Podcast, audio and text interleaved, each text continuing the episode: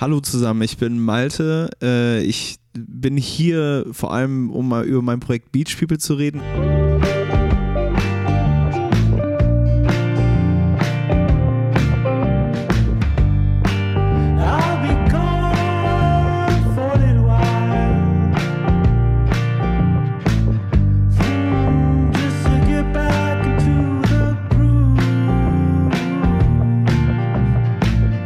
Ich rede auch noch über äh, vergangene Sachen, über Sachen, die in der Zukunft sind. Ähm, ich werde ein Quiz machen, bei dem ich ähm, vielleicht gut, vielleicht schlecht abschneiden werde. Ähm, wir reden über Hip-Hop, wir reden über Kunst, über Instagram und über Hartmut Engler natürlich. Viel Spaß.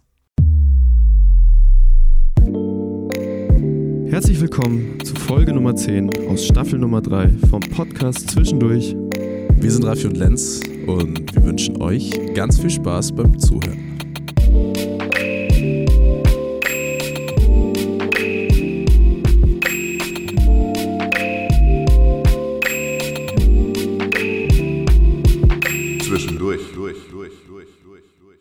Hello again. Es ist wieder Dienstag und äh, zwischendurch ist wieder zurück mit einer neuen Folge. Äh, heute die zehnte Folge in Staffel 3. Und an der Stelle äh, großes Danke für euer Feedback für die letzten Folgen. Äh, es waren sehr, sehr schöne Folgen dabei, unter anderem Nepomuk von der Tapefabrik, äh, Lorenz und äh, das hat sehr, sehr viel Spaß gemacht, eure, äh, euer Feedback zu lesen. Und äh, deswegen an der Stelle herzlichen Dank. Wir waren in letzter Zeit bis auf die Aufnahme äh, auf der Tapefabrik viel in München unterwegs. Heute sind wir aber ein Stück rausgefahren, nämlich nach Augsburg. Und der Raffi erzählt euch aber genau, wo wir sind. Ja, herzlich willkommen auch von äh, meiner Seite zu dieser zehnten Folge vom Podcast Zwischendurch. Und wir sind in Augsburg und an der Stelle würde ich gleich schon mal einen Shoutout geben an äh, das Team vom Kunstwerk Open Air und vor allem äh, dafür, dass wir hier in diesen wunderschönen äh, Coworking Space gelassen wurden am Gaswerk und hier unsere Folge aufnehmen können. Die Konstellation war schon vor einiger Zeit mal geplant, ist dann leider äh, nicht so ganz zustande gekommen, aber das macht gar nichts. Da freuen wir uns nämlich umso mehr heute auf diese Folge, denn bei uns ist der liebe Malte von Beach People. Herzlich willkommen. Hallo. Schön, dass es geklappt hat. Wir freuen uns sehr, dass wir hier uns in Augsburg treffen. Es ist eigentlich äh, kuriose Geschichte, ja, dass wir hier zusammen äh, gefunden haben. Aber äh, nichtsdestotrotz ist es sehr, sehr schön, trotz kurzer Fahrt. Ähm, an der Stelle, wir müssen es kurz loswerden, äh, aber wir machen das gerne, denn äh, wir bedanken uns auch in dieser Folge wieder bei unserem Sponsor Aqua Monaco. Wir trinken das natürlich auch gerade äh, 100% vegan und nachhaltig. Es ist äh, sehr, sehr schön, dass das immer noch so läuft. Vielen herzlichen Dank. So, äh, bevor äh, wir in den Talk starten, Malte, du darfst dich tatsächlich erstmal noch kurz zurücklehnen, denn für die Menschen, die dich noch nicht kennen, und es dürften tatsächlich nur wenige sein aus unserer Community, zumindest habe ich so das Gefühl. Äh, aber für die, die dich noch nicht kennen, gibt es eine kleine Vorstellung vom Raffi. Er hat sich in die Recherche begeben und ein paar Dinge über dich rausgefunden und du darfst gerne lauschen und gegebenenfalls korrigieren. Wir hoffen nicht, dass es soweit kommt, aber wir werden sehen. Ja, genau. Also ich habe mal wieder die ähm, Mühlen mahlen gelassen und ein paar Fakten äh, gefunden. Und zwar, wie gesagt, also viele kennen dich natürlich schon jetzt äh, durch das Projekt Beach People, auch durch andere Projekte und äh, Viele mit Sicherheit auch davor schon, weil du bist der ehemalige Bassist von An meinen Kantereit und hast auch die Höhen und großen erfolgreichen Jahre in Deutschland mitgestaltet bis 2020. Da kam dann dein ähm, Entschluss zum Ausstieg und äh, wenig später ist der Malte dann auch mit Beach People an den Start gegangen ein neues Projekt und das als deine persönliche Fläche für einen, einen neuen Sound, auch deinen persönlichen Sound. Da sind auch schon einige Songs entstanden und äh, der Sound wurde folgendermaßen beschrieben, ich zitiere, Indie, Blues und Bedroom Rock mit Folk-Elementen, den der Emotionen von Sommer, Sonne und Strand transportiert, ganz im Kontrast zu den teils schwermütigen Texten. Also auch schon sehr viele Attribute, die dir da zugeschrieben werden. Da gehen wir später noch mehr drauf ein. Der Kickoff war so ähm, im Februar 2022 mit der ersten Single Tonight und auch noch dann drei weiteren Songs, die ein und zuzüglich noch ein wunderschönes Inst Instrumental-Intermezzo für die erste EP Die ist letztes Jahr erschienen und zwar äh, ziemlich genau vor zehn Monaten zu unserem heutigen Aufnahmedate, beziehungsweise genau vor zehn Monaten. Richtig. Und da kommen wir auch später nochmal drauf zurück. Was ich interessant fand, ich habe ja schon eine Vorstellung damals geschrieben und da hieß es noch, der Erfolg spricht für sich, hochgelobt in der Presse, knapp 300k monatliche Hörer und 3 Millionen Streams auf Tonight. Und das Ganze hat sich nämlich ganz schön weiter gestrickt, denn mittlerweile sind es schon über 10 Millionen in 10 Monaten. Also auch das schon eine sehr große Zahl. Außerdem ähm, sind im Zuge der Reeperbahn Festival auch Sessions entstanden, die Collide Sessions äh, zu Tonight, Fugazi und Good News. More to come und ich würde sagen, dann äh, lasst uns doch gerne darauf aufbauen und starten. Sehr gerne. Hat es dir denn gefallen? War alles richtig in der Vorstellung? Es war alles richtig, ja. Es ist immer interessant, wenn Leute von außen äh, so das eigene Tun oder Leben irgendwie so aus deren Sicht beschreiben, weil natürlich ich bei mir immer einen riesen Fokus auf den Sachen habe, die man überhaupt in Erfahrung bringen kann. Mhm. Also ihr könnt ja nur das wissen, was ihr, was ich irgendwie mal preisgegeben habe oder was über mich geschrieben wurde. Und ähm, man selber hat halt natürlich immer die kleinen Zwischentöne, über die wir heute sprechen werden, die langen Vorgeschichten, die mhm. Krisen und so im Kopf. Ähm, nach draußen schaffen es ja doch vor allem die Erfolge und die ja äh, die Zahlen und die irgendwie ja so dieses äh, äh, Instagram, Instagrammable Material irgendwie Voll. so, weil es schon ja. alles, alles, was ihr über mich wisst, habe ich vorgefiltert in der Regel, weil ich bin noch nicht groß genug, als dass es Leute gibt, die irgendwie investigativ in mein Leben reinhorchen mhm. und klein genug, um eigentlich sagen zu können, ja, ich kann mich inszenieren, ne? also das macht man dann irgendwie automatisch. Ja. Ähm, aber da war jetzt erstmal alles ähm, erstmal alles richtig, ja. Das ist natürlich, weil natürlich auch eigentlich immer eine Gefahr mit dabei äh, schwingt, wenn du halt einfach aus Berichten und ich meine, ja, man geht in die Recherche, man vergleicht Artikel, aber im Grunde das, äh, die haben es dann wieder von einem anderen Artikel, also Voll. spinnt sich halt einfach weiter. Deswegen ist eigentlich auch immer so ein Podcast so eine Chance, wo man irgendwie versuchen kann, das erstens mal nochmal zu bestätigen, beziehungsweise ja. aber auch andere Blickwinkel irgendwie auf gewisse Dinge zu richten, weil du einfach mehr Zeit hast als in so Schnellfeuer-Interviews, die zehn Minuten gehen. Deswegen freue ich mich sehr drauf. Lass uns aber äh, einfach in der Situation starten. Du hast gestern hier in Augsburg äh, live gespielt mit Beach People und äh, wir haben vor der Aufnahme schon kurz darüber gesprochen. Äh, dir hat es offensichtlich sehr viel Spaß gemacht, oder? Es war, glaube ich, der beste Auftritt äh, dieses Jahr bisher und ähm, ich, manchmal ist das so, ich war so ein bisschen angeschlagen, so ein bisschen krank und bin es auch so ein bisschen. Und aus irgendeinem Grund ist das manchmal sehr gut. Also mhm. so dieses, manchmal, wenn man verkatert ist oder irgendwie sowas hat, was einen so ein bisschen ablenkt davon, dass man sich zu sehr in seinen Gedanken kreisen kann und einfach so mehr im Moment ist, auch wenn es was Negatives ist.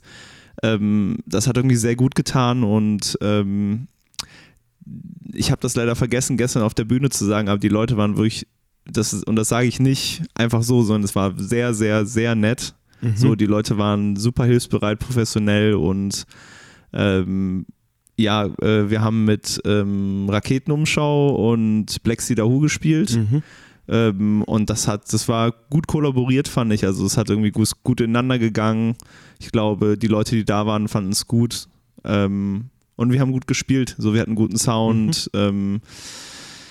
Ähm, genau, ich bin gerade ja irgendwie in so einer Zwischenphase. Die EP ist jetzt genau heute zehn Monate her ja. ähm, und das Album ist im Prozess. Irgendwie, ich bin am Schreiben, aber es ist ein seltsamer Moment, um äh, Konzerte zu spielen, weil ich so zwischen den ja, Stühlen sitze.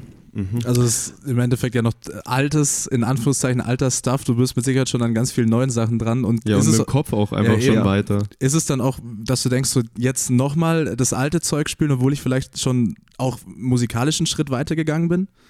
Ja, auf jeden Fall. Also ähm, das ist ein ganz seltsamer Prozess, weil alles immer so zeitverzögert passiert. Deswegen, eigentlich freue ich mich, dass wir uns unterhalten, äh, heute unterhalten und nicht in München, weil in München, als wir verabredet waren, wann war das? Vor das war kurz, Ende letzten Jahres? Genau, im, Ende September. September. Ja, genau. Ja. Das wäre halt ein ne, bisschen undankbar gewesen, weil ich war irgendwie, habe in der Zeit mit vielen Leuten geredet, mhm. ich habe irgendwie Shows gespielt, ich war irgendwie so in diesem Film, Release, bla bla bla bla bla. Und jetzt bin ich eigentlich so ein bisschen, ich spiele gerade so ein bisschen frei auf und nehme mehr Risiken und bin ich die ganze Zeit, mhm. ah fuck, jetzt habe ich die Frage schon zehnmal gehört, jetzt weiß nicht, was ich sagen soll, sondern es ist so ein bisschen entspannter alles. Und auf der künstlerischen Ebene ist es tatsächlich so ein bisschen, ein bisschen frustrierend für mich im Moment, weil äh, die Sachen, die, die EP ist einfach nicht mehr, als sie rauskam, war die ja schon ein halbes Jahr fertig so. Und jetzt ist es so, ich, ich, ich liebe diese EP, so ich finde, es ist so das Beste, was ich je veröffentlicht habe, aber es ist nicht mehr das, womit ich mich gerade auseinandersetze. Und ähm, eigentlich bin ich gerade im Prozess, das alles wegzudrücken und äh, loszulassen, damit ich halt ein Album schreiben kann. Das geht aber nur be bedingtermaßen, wenn ich die ganze Zeit noch Auftritte spiele. Mhm. Und ähm, genau deswegen bin ich auch jetzt, ich habe mich so ein bisschen verabschiedet davon, dass ich gerade konzentriert am Album arbeite, habe gesagt, ich spiele jetzt noch die zwei, drei Shows, die kommen, die zwei, zwei Festivals und dann bin ich raus und dann wird konzentriert am Album gearbeitet. Auch eine gute Aussicht auf jeden Fall. Dann äh, ja. bin sicher noch arbeitsreiche Monate vor dir. Auf jeden Jahr, Jahre. Jahre, ja, hoffentlich, auf jeden Fall. Ähm, eine Sache, die natürlich immer gleich aufploppt, würde ich sagen, auch wenn man einfach nur deinen Namen googelt. Was ich aber auch einen Funfact dazu gefunden habe: Das erste, was man da findet, ist Malte Hook Freundin. Tatsächlich. also interessanterweise. Aber danach natürlich dann gleich die Frage: Warum hat Malte Hook AMK verlassen? Ähm, das wollen wir nicht ganz so plump äh, in dem Fall stellen, weil letztendlich ist ja das auch die Grundlage, auf der die Vision von Beach People mehr oder weniger basiert. Mitglied warst du 2014 bis 2020 und hast ja, wie wir schon gesagt haben, auch die großen Erfolge mitgefeiert. Deswegen vielleicht einmal so retrospektiv, wenn du drei Begriffe finden müsstest, um die Zeit zu beschreiben, welche wären das für dich? Wow, okay. ähm, Mit Sicherheit sehr schwer, ja. Ähm, drei Begriffe. Äh, einschneidend, ähm, überwältigend, mhm.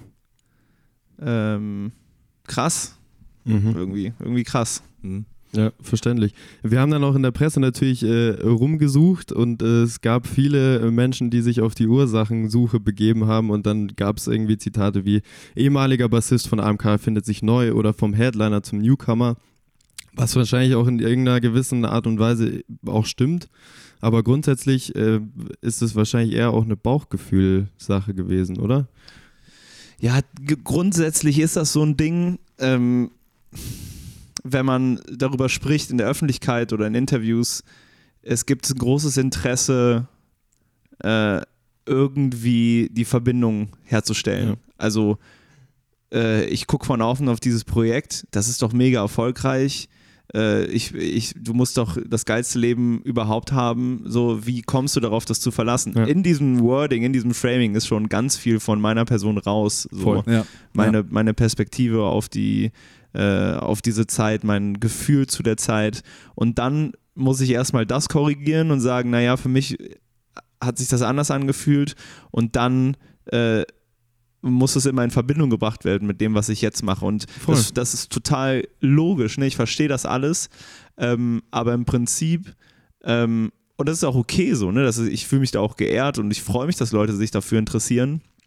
Aber das war ein sehr, sehr langer, komplizierter Prozess, ähm, der bestimmt war von Bauchgefühl, der aber auch bestimmt war von Frustration oder äh, Dinge, die in meinem Leben passiert sind, die nie jemand erfahren wird, äh, weil ich darüber dann nicht öffentlich sprechen werde, aber die ähm, äh, riesigen Einfluss auf mein Leben mhm. haben und darauf, dadurch auch auf meine Entscheidungen so, an My Kantereit oder auch Beach People, das sind Fragmente meines Lebens und äh, von außen wird dann aber so ein bisschen dann versucht, ja, aber dann erzähl doch jetzt mal, wie das passiert ist. Ich kann es im, im, Endeffekt gar nicht erzählen, weil ganz viele Sachen davon will ich gar nicht erzählen, ja. so, ne? Also in, jedenfalls, wenn ich ein Mikrofon vorm Mund habe ja. und ähm, das Haupt, das, also gerade das, wenn ich so von außen gefragt werde in Situationen wie jetzt, das Hauptding war Bauchgefühl und Kunst. So, mhm. für mich war es, für mich war es die Kunst. Ich wollte andere Kunst machen. Ich will äh, die Kunst machen, die ich gerade mache und ich will da tiefer reingehen und ähm, genau, was, was zum Beispiel dann in so einem Intro natürlich nicht vorkommt, sind die ganzen Jahre vor an Mike Handreit. Ja. wo ich in vier verschiedenen Bands gespielt habe, wo ich irgendwie äh, Musik gemacht habe, die gar nichts damit zu tun hatte, was ich bei AMK gemacht habe. Also es war meine erste deutsche Band auch zum Beispiel so.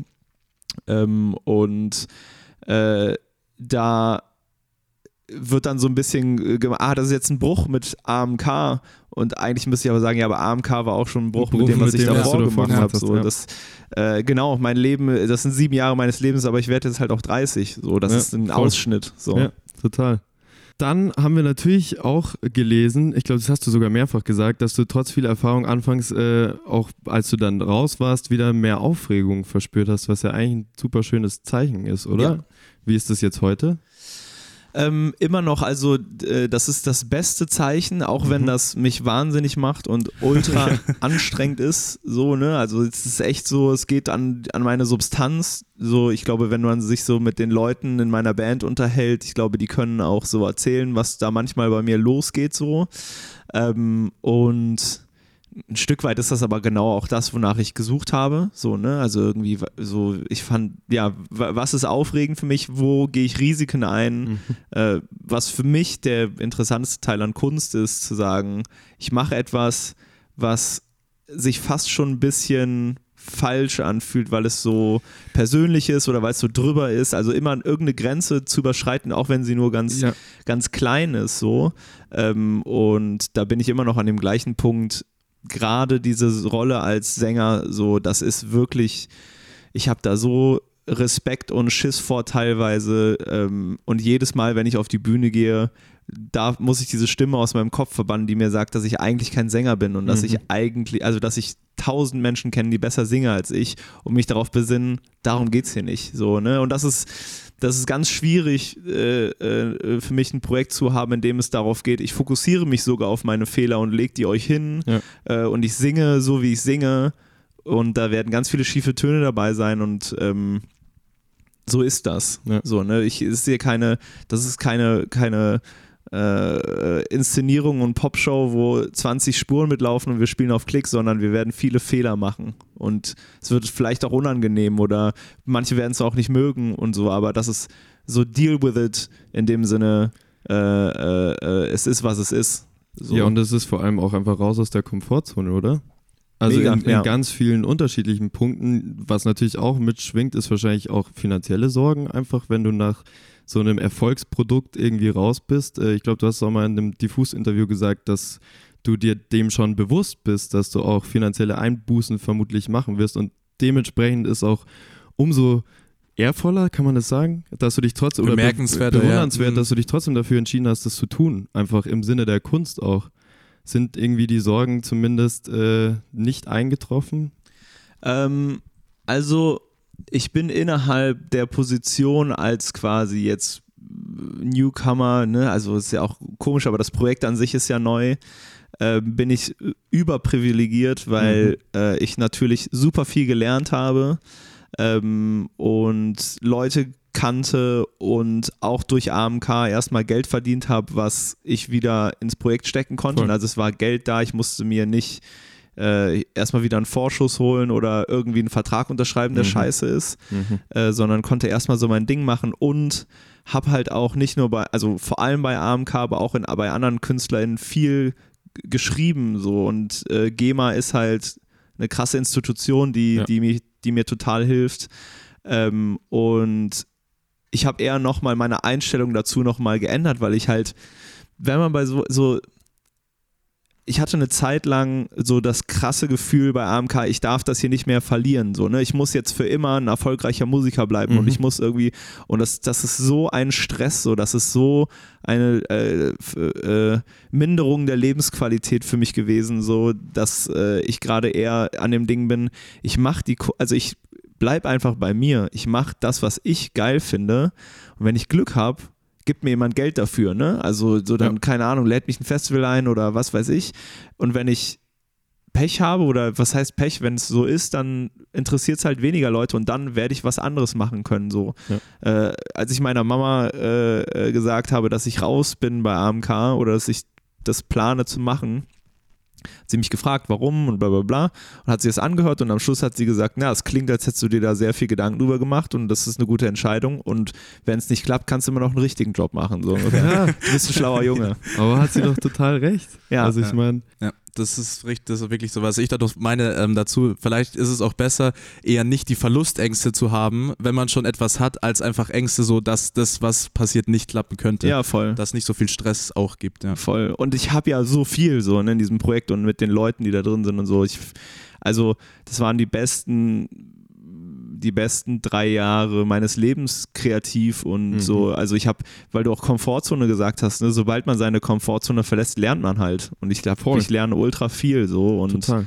ähm, ja, davor war ich, ja, man kann sich auch in eine Komfortzone begeben, wenn man ein bestimmtes Level an äh, Aufmerksamkeit und Geld und äh, so hat und dann äh, will man sich natürlich auch nicht beschweren, weil es sowas Albernes hat, ne, aber ich glaube, innerhalb von dieser Erzählung, die wir uns gegenseitig geben über Erfolg und über, äh, ja, gerade im Moment irgendwie Reichweite, Klicks und so, gibt es ganz viele Sachen, die ganz gefährlich sind und Mhm. äh, ich würde gerne da einen Weg finden, darüber zu sprechen, ohne äh, äh, nicht gleichzeitig zu betonen, wie dankbar ich für diese Zeit bin Ja. und für alles, Mhm. was ich gelernt Mhm. Habe. Und das ist ein schmaler Grad manchmal so. Das weiß ich noch nicht so ganz genau, wie ich das machen werde. Und Mhm. äh, ich werde es wahrscheinlich als erstes wieder in meiner Kunst so richtig machen.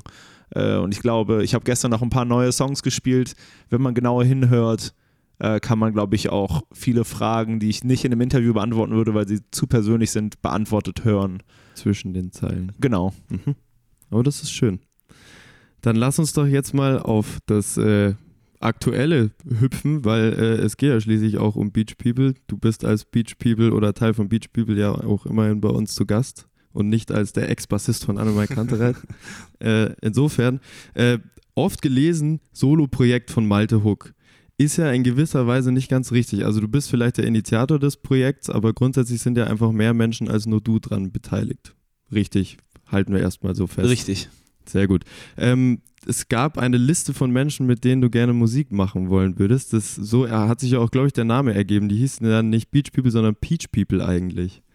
Genau. Wie viele von denen hast du schon abgeklappert? ähm, da im Endeffekt eigentlich fast niemanden, muss ich sagen. Okay. So, also das war, das war wirklich so, also nee, das stimmt nicht, das stimmt nicht. Es war, äh, es gab zwei Kategorien in der Liste und die eine Kategorie waren halt wirklich Menschen äh, in meinem Leben und die andere Kategorie waren halt Künstler, in die ich Von denen du bewundere. Fan bist. ja. Genau, und von den Künstlern, die ich bewundere, also ich habe eigentlich noch jetzt wenig mit anderen Leuten zusammen äh, äh, gearbeitet. Die sind aber auch größtenteils sehr genrefremd und ich glaube, das wird auch nicht passieren. Äh, aber wer weiß, ne? Also einer meiner großen Helden, irgendwie Justin Verne von Bon Iver, hat auch irgendwann angefangen und ich arbeite ja auch mit Leuten im Hip-Hop zusammen und so und tendenziell gibt es für mich da wenig irgendwie so Genre-Befindlichkeiten. Mal gucken, was noch so passiert. So, ich, ich habe keine Ahnung. Ähm, genau, aber so die große, also Beach People ist für mich in erster Linie sind das Christoph und ich, also mein bester Freund, äh, der die Videos macht, der die Fotos macht, äh, der noch so viel mehr macht, was man aber nicht so in Worte fassen kann. Also ne, meine erste Person, der ich Sachen zeige, mein, äh, die Person, der ich, mit der ich darüber rede, dass es mir nicht gut geht oder ne, also so.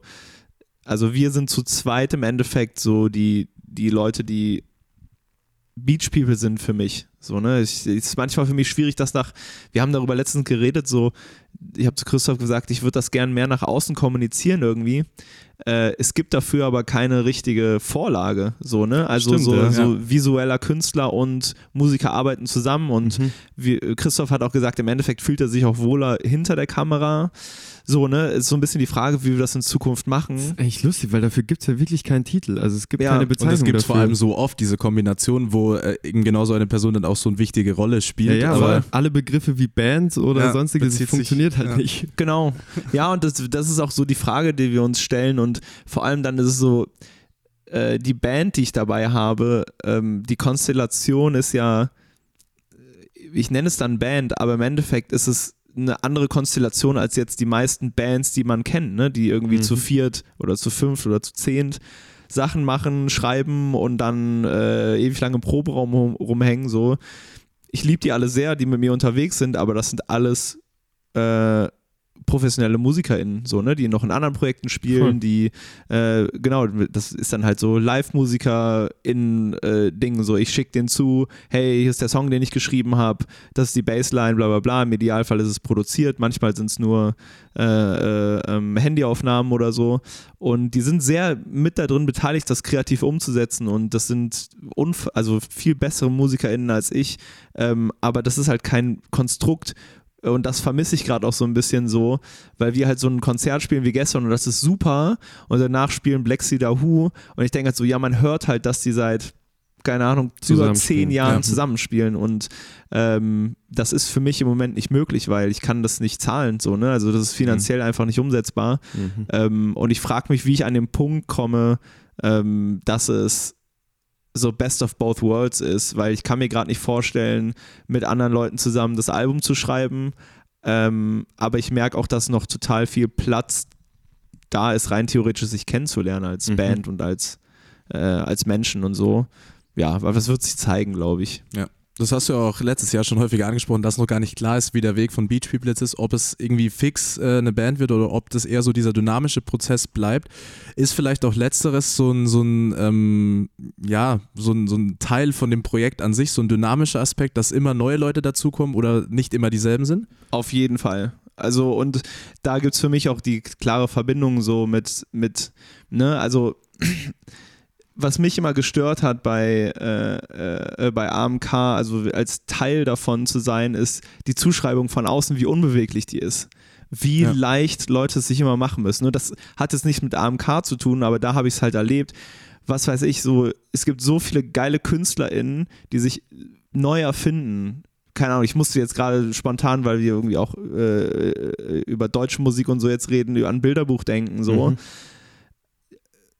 Wie mutig diese Band ist, in ihre, in ihrer Art, sich neu zu erfinden und wie Leute da nicht drauf klarkommen. So, ne? Also, äh, äh, wir sind ja trotzdem mega erfolgreich und, und super geil, aber Leute wollen dann, also ich, ich verstehe den Ansatz nicht so richtig, aber ich glaube, das hat dann auch mit anderen Sachen zu tun, aber ich will, äh, dass sie wieder so sind, wie die waren, als ich die mochte. Ja. So. Ja. Weil ich denke, Ja. dann, dann, dann such dir doch deine Musik, die du magst, oder hör dir die alte Platte halt wieder an, so, weil das ist doch deren Aufgabe so. Sollen die jetzt noch äh, äh, zehnmal irgendwie äh, Schickschock machen oder so, ne? Also das Geilste, was die machen können, ist das, was sie gerade machen, meiner Meinung nach. Und ähm, ich kenne die so ein bisschen, ich kenne sie nicht gut, aber ich schätze die sehr und mag die sehr und hab so, der, mein Produzent hat auch jetzt an der Bilderbuchplatte äh, mitgearbeitet und das ist natürlich total anstrengend. Mhm. So, weil der einfache Weg ist immer zu sagen, Ja klar, wir machen es so wie äh, immer. Genau, ich bin, äh, ich will jetzt äh, ke- keine Namen nennen, aber ich bin äh, Künstler X und ich habe das immer so gemacht und das funktioniert ja, ne? Du kannst, kannst, äh, äh, kannst auch zum Schauspieler werden und äh, einfach immer deine Hits runterdudeln und keine Risiken einnehmen. Ähm, und das ist auch fair, aber da merke ich halt, dass das hat mich total frustriert. Ähm, ja, auch so dieses, dass Leute so eine, der Übergang von AMK zu Beach People dann für Leute so eine Vorstellung ist von, aber du hast doch vorher Bass gespielt, wie kannst du jetzt das machen? So, ne? Wo ich so dachte, Alter, ich habe ja nicht irgendwie vorher Bass gespielt und bin jetzt Astronaut, sondern Ja, ich so, das ja. ist ja kein ganz kleiner Switch. Aber trotzdem ist es so, ja, das frustriert mich manchmal so generell auch gerade, wie viel Musik rauskommt, die sehr gleich ist, wie viel, äh, wie wenig, wie, wie Kunst immer in den, in den mehr in den Hunter, Hintergrund gerät, jedenfalls in meiner Wahrnehmung. Und Es immer ist mehr marktwirtschaftliche Themen Ja. nach vorne kommen und ähm, ich, ich, ich würde mir wünschen, dass ich da in Zukunft ein Gegenbeispiel zu bin. Äh, genau, weiß aber noch nicht, das ist auch schwer und ich weiß nicht, ob ich das schaffe. Aber das ist jedenfalls mein Ansatz so. Alles immer in Bewegung lassen, die Platte jetzt irgendwie machen und auch nicht mich zwingen, was anderes zu machen, aber ich werde was anderes machen, weil Ja. ich bin ein anderer Mensch. So, es, es ist einfach viel passiert und einfach dann zu sagen, jetzt wieder mit dem Album die Entscheidung zu treffen, alles, was ich da mache, kann dazu führen, dass sich das niemand mehr anhören will und das ist okay. So, solange das ist das ist, was ich machen will und das, solange es mein Film ist und auch Christophs Film, da sind wir auch immer beieinander so. Und er ist dann noch viel krasser als ich. Solange wir machen, worauf wir Bock haben, müssen wir uns keine Sorgen machen. Ja. Und das bewundere ich sehr an ihm und die Energie hat er noch mehr als ich. Deswegen ist er auch so wichtig für, für ja, einfach für Beach People, weil er dann nochmal mehr Energie hat, Kunst zu machen. So, er will einfach Kunst machen. Das ist wahnsinnig schön, muss Ja. ich sagen. Das Ja. ist, glaube ich, auch genau der richtige Weg, den man gehen soll, weil ich zum Beispiel denke mir oft, wenn genau die Leute, die du ansprichst, die seit Jahren immer dasselbe machen, nur weil es funktioniert, auch überhaupt gar keinen Bock eigentlich mehr persönlich drauf haben, aber es einfach machen, weil es funktioniert. Und damit geht Ich eigentlich der das- Kunstaspekt verloren. Vor allem finde ich, dass man das als hörende Person einfach merkt. Ja. Auch irgendwann. Ja, so. voll. Wenn da einfach wenig Gefühl mehr dabei ist, sondern einfach nur das runterrocken, weil es halt funktioniert. Und das ist aber eigentlich super schön, das auch von dir zu hören, weil du ja eben eigentlich aus einer Ecke kommst, wo es mal sehr erfolgreich war. Und da ist eigentlich leicht zu sagen, okay, ich gehe jetzt wieder dahin, weil es war alles unbeschwert und super. Ja, Eigentlich ist das genau das Richtige, dass eben so jemand sich hinstellt und auch anderen Leuten einfach zeigt, ey Leute, äh, macht halt das, worauf ihr Bock habt und schaut dann, was dabei rumkommt. Und dann kann man immer noch an irgendwelchen Stellschrauben drehen. So. voll. Deswegen äh, sehr, sehr wichtig. Sollen wir äh, ein bisschen in Competition gehen? Du weißt noch nicht, was auf dich zukommt, aber Nee. es wird sehr, sehr spannend. Ähm, ich habe auf jeden Fall sehr Lust darauf, das mit dir zu spielen äh, und wir schauen, wo du dich platzierst. Wir erklären es dir gleich. Hier kommt, wer war das? Reloaded. Wer war das? Wer war das? So, wer war das? Wer war das? Es ist wieder soweit. Wir haben mal wieder eine Competition, Competition vorbereitet, auch für dich, Malte. Und äh, das Prinzip ist ganz einfach. Also du kriegst jetzt gleich fünf Interviewzitate von uns vorgelesen mit jeweils drei Antwortmöglichkeiten von wem dieses Zitat stammen könnte. Und dann darfst du dir Gedanken machen, wer es denn so gesagt hat. Und dann hoffentlich ziemlich gut absahnen dabei. Also es gibt Mal einiges gucken, zu ja. holen. Ähm, Lenz, du darfst auch noch gerne mal unser Tabular verlesen. Ja, äh, es gibt natürlich wieder ein GästInnen-Ranking bei uns in der dritten Staffel. Wir haben auf Platz 1 äh, Nepomuk, Sels und Julia Kautz mit drei von fünf Punkten. Das war sehr, sehr gut. Auf Platz 2 haben wir Irre und Lorenz mit zwei von fünf Punkten. Auf Platz 3 Lucifer, Paula Carolina und Dexter mit einem von fünf Punkten. Und auf dem letzten Platz Elena mit null von fünf Punkten. Eieiei. Also alles dabei. Ja. Äh, Ich will ja auch immer Sachen gut machen, aber ich glaube, ich werde, da, ich habe so ein Gefühl, dass ich das nicht gut machen werde. Wir werden sehen.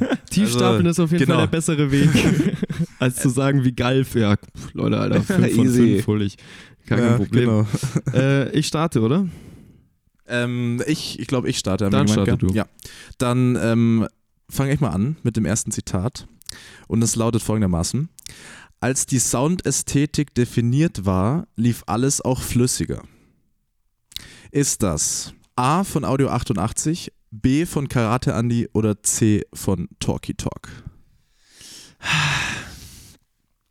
Also, das ist jetzt, äh, das ist ja so schwer. Also, ich würde mal sagen, das Audio, was Soundästhetik angeht, ähm, relativ ähm, viel so vorgeht, dass er das st Stück für Stück macht. Also, dass er das nicht von vornherein ähm, festlegt. Tor ich weiß, dass Talkie manchmal so Themenplatten hat, wie dann so diese, ähm, wo er dann sich auf eine Sache spezialisiert. Und was war die, wer war die dritte Person? Karate Andy. Karate Andi. Also das ist halt das Problem. Karate Andi kenne ich wirklich fast gar nicht. Ähm, Audio, Talkie, Karate Andi. Ich sag mal Talkie Talk. Es wäre tatsächlich Audio gewesen. Ach, scheiße. Schade. Auch, äh, Über, über, was hat, über was hat er es gesagt? Ich, ich glaube, es ging um die äh, neueste Platte mit Audio 88. Scheiße, da war ich ja sogar. Ach so, mit Jessin, okay. Ja. Ja. weil bei der anderen Audio 88 Platte war ich ja sogar mit drauf. Auf schwerer Verlauf Ja. drin. Okay. ist aber auch schon äh, das Interview ja von 2015, sehe ich. ja, genau. Ah, okay, also okay, es war okay. noch zu schon- normaler Samtzeit. Genau. Aber Talkie war, glaube ich, im gleichen Interview mit drin gesessen. Also es ist ah, ist das ein halber Punkt? ich weiß nicht. Wir können es nachher noch ausdiskutieren. Wenn ich keinen anderen mache, kriege ich den halben. Genau, okay. dann kriegst du den halben. Dann machen wir so einen neuen Platz 2,5 auf. Genau. Du hast es ja auch schon sehr gut äh, zumindest äh, aufgeklärt ein wenig und deswegen wollen wir die Frage an dich natürlich weitergeben. Als du dein, dein Solo-Projekt äh, oder Beach People das Projekt gestartet hast, gab es da auch so eine ganz äh, definierte Findungsphase, wo du dich nur drauf konzentriert hast, die Soundästhetik, die es später ausmachen soll, zu finden? Ja, auf jeden Fall. Habe ich jetzt gerade auch wieder beim Album. Also äh, ich habe das so, äh, ich habe arbeite viel mit iPhone-Notizen leider, so wie viele Leute. Also Mhm. da die ganze Zeit was reinschreiben und dann die ganze Zeit, ob das Filme gucken oder äh, irgendwas essen oder Mus also vor allem Musik hören natürlich ist, aber die ganze Zeit sich Sachen abspeichern, die man gut findet. Einfach damit das Vokabular möglichst, möglichst breit wird, um dann sich eigentlich im Prozess für mich der EP zum Beispiel wieder zu beschneiden und sich wieder auf zu sagen, okay, nur das und nur ähm, visuell nur das und äh, äh, wir fokussieren uns. Also bei der EP war es zum Beispiel bei mir so, ich möchte, dass es tendenziell Melodien gibt und Arrangements, die man auch, wenn man sie anders produzieren könnte, auch Pop-Songs sein können oder auch größer gedacht werden können, aber das alles ganz klein denken. Und ich will, dass man in der Produktion hört, dass wir wissen, was wir tun, aber dass es ganz, dass es eigentlich ganz oft fast schon amateurhaft klingt. Mhm. So, ne, also so wie so die, der, der Anfang von Tonight, dieses Kinderklavier, so, äh, das ist verstimmt, das ist aufgenommen irgendwie mit einem SM58, ja. so, ne, und es ist so, es klingt einfach so, wie es klingt und da war es für uns so ganz wichtig, damit danach der Einsatz, der ein bisschen so qualitativ ein bisschen größer ist, noch schöner ist und viel mit diesen Kontrasten zu arbeiten und den Satz hätte ich dann wahrscheinlich auch sagen können. Ja, aber kann es dann auch sein, manchmal für dich so persönlich, dass es wirklich frustrierend ist, weil du äh, dich auch wieder beschränken musst, wenn du sagst, du holst erst so eine breite Masse an Ideen und musst dich dann auf etwas beschränken? Oder ist es auch so, dass du sagst, genau das ist das, was ich eigentlich will? Der schmerzhafte Prozess ist eher jetzt, also die, okay. äh, das Sammeln, mhm. so, weil es sich die ganze Zeit so anfühlt wie, so, boah, das ist, es gibt so viele gute Sachen, wie soll ich da irgendwie mhm. so irgendwas machen, was irgendwie Relevanz hat oder irgendwie, ne, also ich will da bei mir bleiben, aber trotzdem sind das dann so Fragen, die aufkommen, so warum sollte ich jetzt eigentlich was machen? Es gibt alles, was ich gemacht habe oder alles, was ich machen könnte, gibt es schon irgendwie, mhm. ähm, bis man halt an den Punkt kommt, wo man merkt, ah nee, das ist eigentlich ja meine Perspektive auf Sachen und die ist einzigartig, weil jede Perspektive einzigartig ist und da freue ich mich eigentlich eher drauf. So, ich habe schon, ich habe schon einen Albumtitel, ich habe schon so äh, ähm, ganz viele Sachen festgelegt, aber ich warte noch auf den Punkt oder ich arbeite auf den Punkt hin, dass die Vision so weit ist, dass ich weiß, ich kann jetzt jedem Department, ob das Booking, ob das Label, ob das äh, Produzent, äh, ob das äh, Christoph ist, der die Videos macht, so äh, sagen kann, ja, nein. Mhm. So. Das mhm. ist so, dann, dann weiß ich, ich weiß, wo ich hin will, okay. wenn ich an dem Punkt bin. Okay. okay. So, äh, zweites Zitat und die Chance auf den ersten oder den 1,5. Punkt. Ähm, ich lese vor.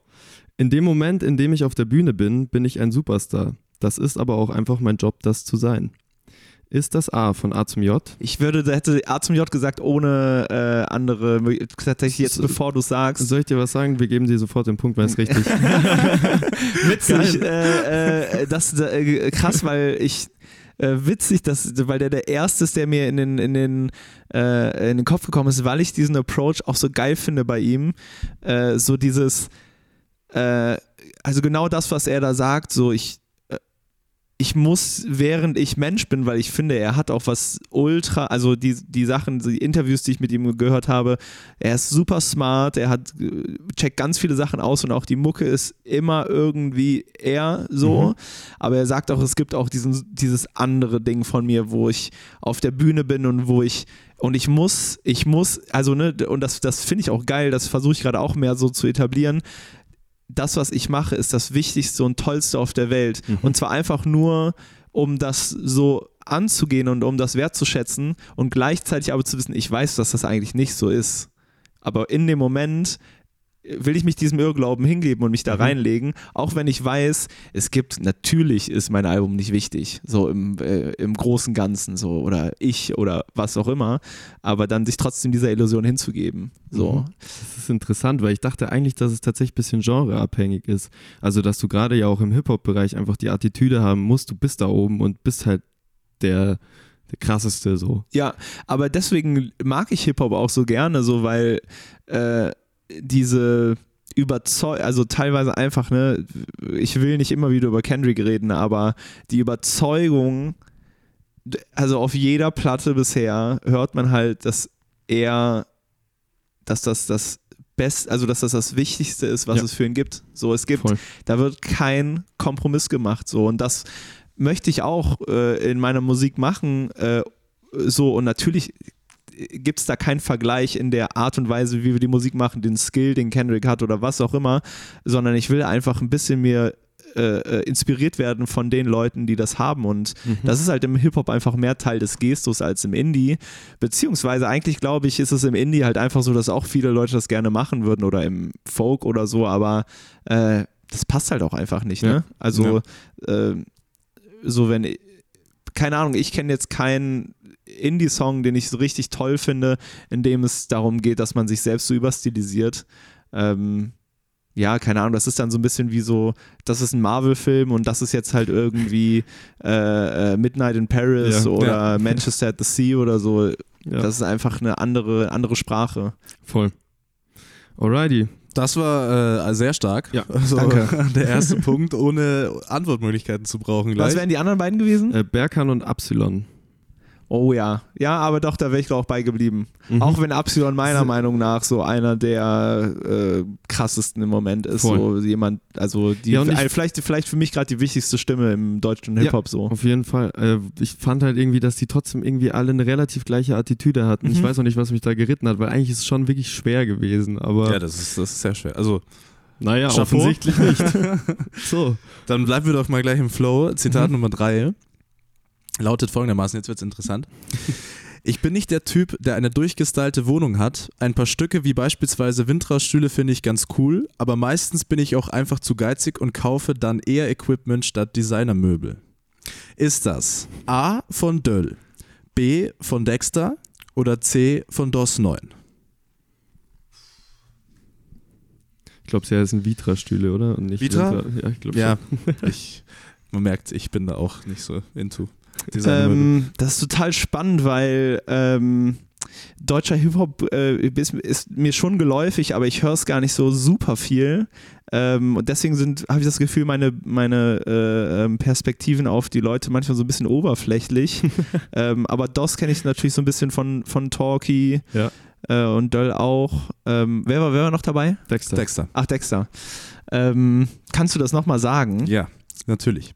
Ich bin nicht der Typ, der eine durchgestylte Wohnung hat. Ein paar Stücke wie beispielsweise Vitra-Stühle finde ich ganz cool, aber meistens bin ich auch einfach zu geizig und kaufe dann eher Equipment statt Designermöbel. Dann sage ich Dexter.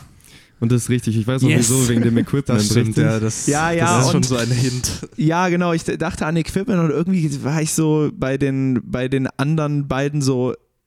Äh, Das klingt so ein bisschen so, als würde man das von außen annehmen, dass er sowas tun würde. Und das Mhm. würde ich bei DOS und Döll überhaupt gar nicht ja, du annehmen. hast vollkommen So. recht. Das stimmt. Du hast auf jeden Fall Und recht. äh, dann müssen wir natürlich nachfragen, Hand aufs Herz, wie ist es bei dir? Hast du so ein paar schöne äh, Designermöbel oder auch eher nur Equipment? Äh, Ich habe tatsächlich, ich wohne jetzt das erste Mal in einer Wohnung in meinem Leben, in der ich so bin, ich gehe das jetzt mal ernsthaft an, dass ich vielleicht hier bleibe. Und ich habe keine Designermöbel, ähm, aber ich habe schon sehr schöne. Äh, ich, ich stehe am liebsten eigentlich am. Ich habe ich hab ein Bild, das ist eigentlich so das Beste, was ich habe. Äh, es gibt einen Fotografen, der heißt Jean Raclet, der hat auch ganz viel Fotos für An Mike Handreit gemacht und so. Äh, Einer der besten Fotografen, die ich kenne, ähm, aus Frankreich. Ähm, und mit dem saß ich in der Bar. Wir haben beide in Köln gelebt zu der Zeit und er hat gesagt: Oh Mann, ich bin so frustriert kreativ und ich will irgendwie irgendwas machen. Ich würde gern wieder malen. Und dann habe ich gesagt: Boah, ich hätte voll gern so ein, so ein viel zu großes Bild bei Mhm. mir in der Wohnung. Ähm, äh, und ich würde dir Material kaufen und äh, ähm, halt alles, was du brauchst, um zu malen. Und am Schluss, wenn du fertig bist, bezahle ich dich für, für das Bild so ungefähr. Und das hat er ultra ernst genommen. Und ich glaube, er hat drei Monate lang wow. mir immer so Entwürfe geschickt per Handy und dann habe ich gesagt, boah, es sieht ja mega geil aus und hat er geschrieben, hab's schon übermalt, ich bin nochmal neu dran. Also es war, glaube ich, für ihn ultra die kreative Challenge und auch Befreiung und das hängt bei mir zu Hause. Das, das, ich, ich bin, ich verstehe so ein bisschen so diesen Designfilm und ich verstehe auch so diese Ästhetik und manchmal falle ich auch drauf rein, aber im Endeffekt merke ich eigentlich die Bedeutung, auch so Equipment ist, äh, das bringt mir halt viel mehr. Ja, voll. So. Also funktionell betrachtet natürlich und damit hast du sowieso schon ein, ein, ein Unikat letztendlich bei dir. Das Voll. ist äh, so Finde ich auch besser als ein Vitra-Stuhl. Ja, also Felix. Und ich habe auch gerne wenig. Also äh, ich mag das so sehr minimalistisch zu Mhm. leben. Verstehe ich. So, äh, zwei Punkte hast du auf jeden Fall. Äh, du kannst den dritten klar machen äh, mit folgendem Zitat. Ich war selbst so überrascht, wo diese Songs plötzlich herkamen. Wenn sie mich davor gefragt hätten, hätte ich ihnen den Text nicht sagen können. Doch als wir losgelegt haben, ist er aus irgendeiner hinteren Gehirnwindung herausgekommen. Ist das A von Hartmut Engler, von B Sebastian Krumbiegel, Prinzen, oder C von äh, Peter von den Sportfreunden Stille? Alter, das ist ja geil. ähm, Hättest natürlich nicht dazu sagen müssen mit dem Prinzen. Ja. Ich kenne die, echt, das ist, das ist Kindheit. ähm, Für die Menschen da draußen, die uns Genau. zuhören. ich dachte gerade, ach geil, jetzt hast du schon mit wir was verraten, weil ich dachte, es geht wieder um Hip-Hop, aber ähm, Alter, das ist halt so krass. Ähm, ich habe halt eine Geschichte zu äh, oh Gott, okay. Ich habe tatsächlich zu allen eine Geschichte. Mhm. Äh, so so äh, komisch es klingt. Aber, ähm, boah, ich weiß nicht, ob ich das sagen. Doch, ich sage das einfach. Äh, äh, Hartmut Engler heißt der von Pur, ne? Ja. Der war mal bei einer AMK-Show und ähm, danach äh, haben wir so geredet und es war schon ein bisschen surreal. Also, ich gehe jetzt nicht ins Detail, Mhm. aber dann hat er äh, gesagt, äh, wisst ihr, was meine drei Lieblingsdeutschen Platten sind? Und dann haben wir gesagt, nee. Und dann hat er gesagt, äh, Herbert Grönemeyer, Mensch, äh, an Mike Handreit Schlagschatten und unsere von Pur. ich weiß gar nicht mehr, wie sie heißt, Abenteuerland Ja, oder so. Aber ohne mit der Wimper zu zucken. So. Ich war so, das ist auch das Hip-Hop eigentlich, was hier gerade Ja, voll. passiert. So. Das Äh, stimmt. und deswegen sage ich Hartmut Engler. Ja, das ist leider falsch. Ach, schade. Es wäre tatsächlich der Peter von den Sportfreunden gewesen, weil Ah, ja. äh, Hintergrund natürlich ist, warum er vorher den Text hätte nicht sagen können. Das war quasi, als sie nach der Trennung wieder angefangen haben, live zu spielen. Ah, und da okay. ging es um Songs, die sie ähm, gar nicht mal geprobt haben und aber live gespielt haben. Und im Vorhinein hätte er sich niemals vorstellen können, das spielen zu können. ah. Und auf einmal sind aber die, die Texte wieder äh, nach vorne gekrochen und er hat es einfach performt so. Ja, das Problem bei allen dreien ist, äh, äh, jetzt wo du es sagst, äh, check ich gerade erst wieder, dass es da diesen, diesen Break gab Genau. bei denen in der Bandgeschichte. Ähm, aber das, ich habe das, ich habe die alle nicht mehr verfolgt seit Mhm. 15 Jahren oder so. Mhm. Also Pur und die Prinzen eh noch nie wirklich. Das war halt Ja. so Kindheit oder so Dorfjugend, dann mit dem Pur Party Remix so. Äh, und Sportfreunde Schüler war, ja, keine Ahnung, das letzte Mal war dann irgendwie, äh, wo ich Rocke drauf war und so das Album. Äh, äh, und ja, so hart das klingt, aber das interessiert mich leider so gar nicht mehr, ist gar nicht mehr so meine Welt Voll. und ähm, äh, deswegen, ja, äh, in dem Kontext macht es natürlich nochmal mehr Sinn. Mhm. Die kommen auch aus München, oder? Ja. Ja. Sportis kommen aus München. Wir haben uns nur äh, dann natürlich im gleichen Atemzug einfach gefragt, was wäre jetzt, äh, wenn irgendwas äh, passieren würde und die AMK bräuchte auf der Schnelle einen Bassisten. Könntest du einfach wieder einsteigen? Äh, du meinst Oder musikalisch? Bist du, oder bist du so weit weg mittlerweile schon davon, dass du, also jetzt einfach nur für einen Live-Gig zum Beispiel? äh, äh, Oder würdest du kläglich dran scheitern? äh, also wenn ich jetzt quasi jetzt heute auf die Bühne müsste, dann also die Songs, die ich geschrieben habe, mitgeschrieben habe, so die die kriege ich auf jeden Fall noch hin. Okay. Aber äh, die neuen Songs alle nicht mehr. Ja. Also ich, ich kenne die ehrlich gesagt auch gar nicht so richtig und ich äh, das würde ich nicht hinkriegen. Okay. Ähm, ja, aber ich würde es auch, glaube ich, nicht machen. Nee, also, das, das Genau, steht also ja außer rein Frage. musikalisch, Genau, rein musikalisch betrachtet Genau, ja. ist auch verständlich, jetzt da äh, mal so schnell raufspringen zu müssen. Aber äh, der Peter hat es anscheinend geschafft. Richtig. ja, Dann wollen wir mal schauen. Ja, jetzt kannst du Ähm, dich noch auf den ersten Platz boosten, genau. ich sag's nur. Mit Also, drei von fünf. Dexter hast du schon überholt und jetzt äh, ist noch der erste Platz drin. Fünfte Ja. Line, fünftes Zitat. Ja. De äh, Dexter muss eigentlich zu so einem Running Gag werden in eurem Podcast, ne? wenn er Das vierte auch. Es ist äh, Ich glaube, er ist oft meistens. geworden. der. Arme, wie sehr er sich ärgert. Und zwar lautet das fünfte Zitat folgendermaßen: Wenn du dir alles zu Herzen nimmst, wer irgend, was irgendwer schreibt, wirst du crazy. Ist das A von Bird Dylan, B von den Kites oder C von The Comets? Wow. Sind das auch alles Münchner äh, Gruppen? Äh, Kites ist München, Bird Dylan Genau, ist Regensburg, Regensburg und und- Comets, Ach, Regensburg. Ja, Comets stimmt. auch stimmt. ursprünglich Regensburg. Stimmt. Äh, wow. Also ich würde mal sagen, dass es. Äh, ich kann mir nicht vorstellen, dass Bird Dylan oder Comets sowas schon sagen, weil das klingt eher nach einer Erfahrung, die man schon äh, über einen längeren Zeitraum machen muss, die ich auch gemacht habe. Das dauert lange gedauert. Deswegen würde ich sagen Kites. Ist richtig. Yes. Vollkommen richtig. Schaka. Das ist der erste Platz in dem Fall. Herzlichen Glückwunsch. Nice. Äh, du sagst ja, du sagst ja schon ähm, auch, dass du das auch mehr oder weniger selbst äh, mit durchgemacht hast. Deswegen vielleicht einfach, um das nochmal so ein bisschen äh, näher zu bringen, gibt es genau solche Sachen auch wirklich, hast du das auch genauso schon erlebt, dass du einfach diesen Gegenwind äh, komplett bekommen hast und vielleicht, dass man sich dann einfach, weil es so hart ist, äh, zu Herzen nehmen muss, irgendwie so ein bisschen? Ja, also ich, äh, ich glaube, ich glaube, der, der, das Beste, was man machen kann, ist, sich gar nichts durchzulesen, weil die guten Sachen tun zwar auch gut, aber sie tun auch nur so diesem Ego-Ding gut irgendwie. Mhm. Also es, man erfährt dadurch aus meiner Erfahrung keinen Selbstwert und Mhm. äh, irgendwie äh, fühlt sich gut danach, sondern man hat halt irgendwie so, ja, bin ich ja, bin ich ja anscheinend mega geil, so mit dem, was ich mache. Das ist dann eher so das Gefühl, was man hat, was ich nicht mag und was ich auch nicht haben will. Ähm, und äh, ich hatte das natürlich so, ne, äh, irgendwie gerade bei Beach People jetzt noch nicht so, da gab es schon so, Feed, also klar auch so Leuten, denen das nicht gefällt oder so, ne, das kriege ich dann auch mit, aber das war bis jetzt, hat sich noch im Rahmen gehalten, auch dadurch, dass es einfach viel kleiner ist. Aber bei AMK gibt es ja schon eine riesige, oder was heißt riesige, aber es gibt, äh, ist ein Projekt, was glaube ich, ähm, ja, äh, gerade am Anfang, ich weiß noch, erstes Album war eigentlich am krassesten. Ähm, weil wir irgendwie mit so einer Einstellung ins Studio gegangen sind von, ja, wir nehmen halt jetzt dieses Album auf und äh, machen das so gut wie wir können und es ist mega aufregend und so. Und dann kam, das war zu dem Zeitpunkt, bevor, vor dem ersten Album waren schon immer alle Shows ausverkauft und so. Es war so aufgebauscht, Mhm. dass es so Erwartungen gab. Voll. Und dann war es so, ja, das ist nicht politisch genug und äh, äh, die Texte sind kacke oder äh, äh, die Band ist kacke oder was weiß ich so.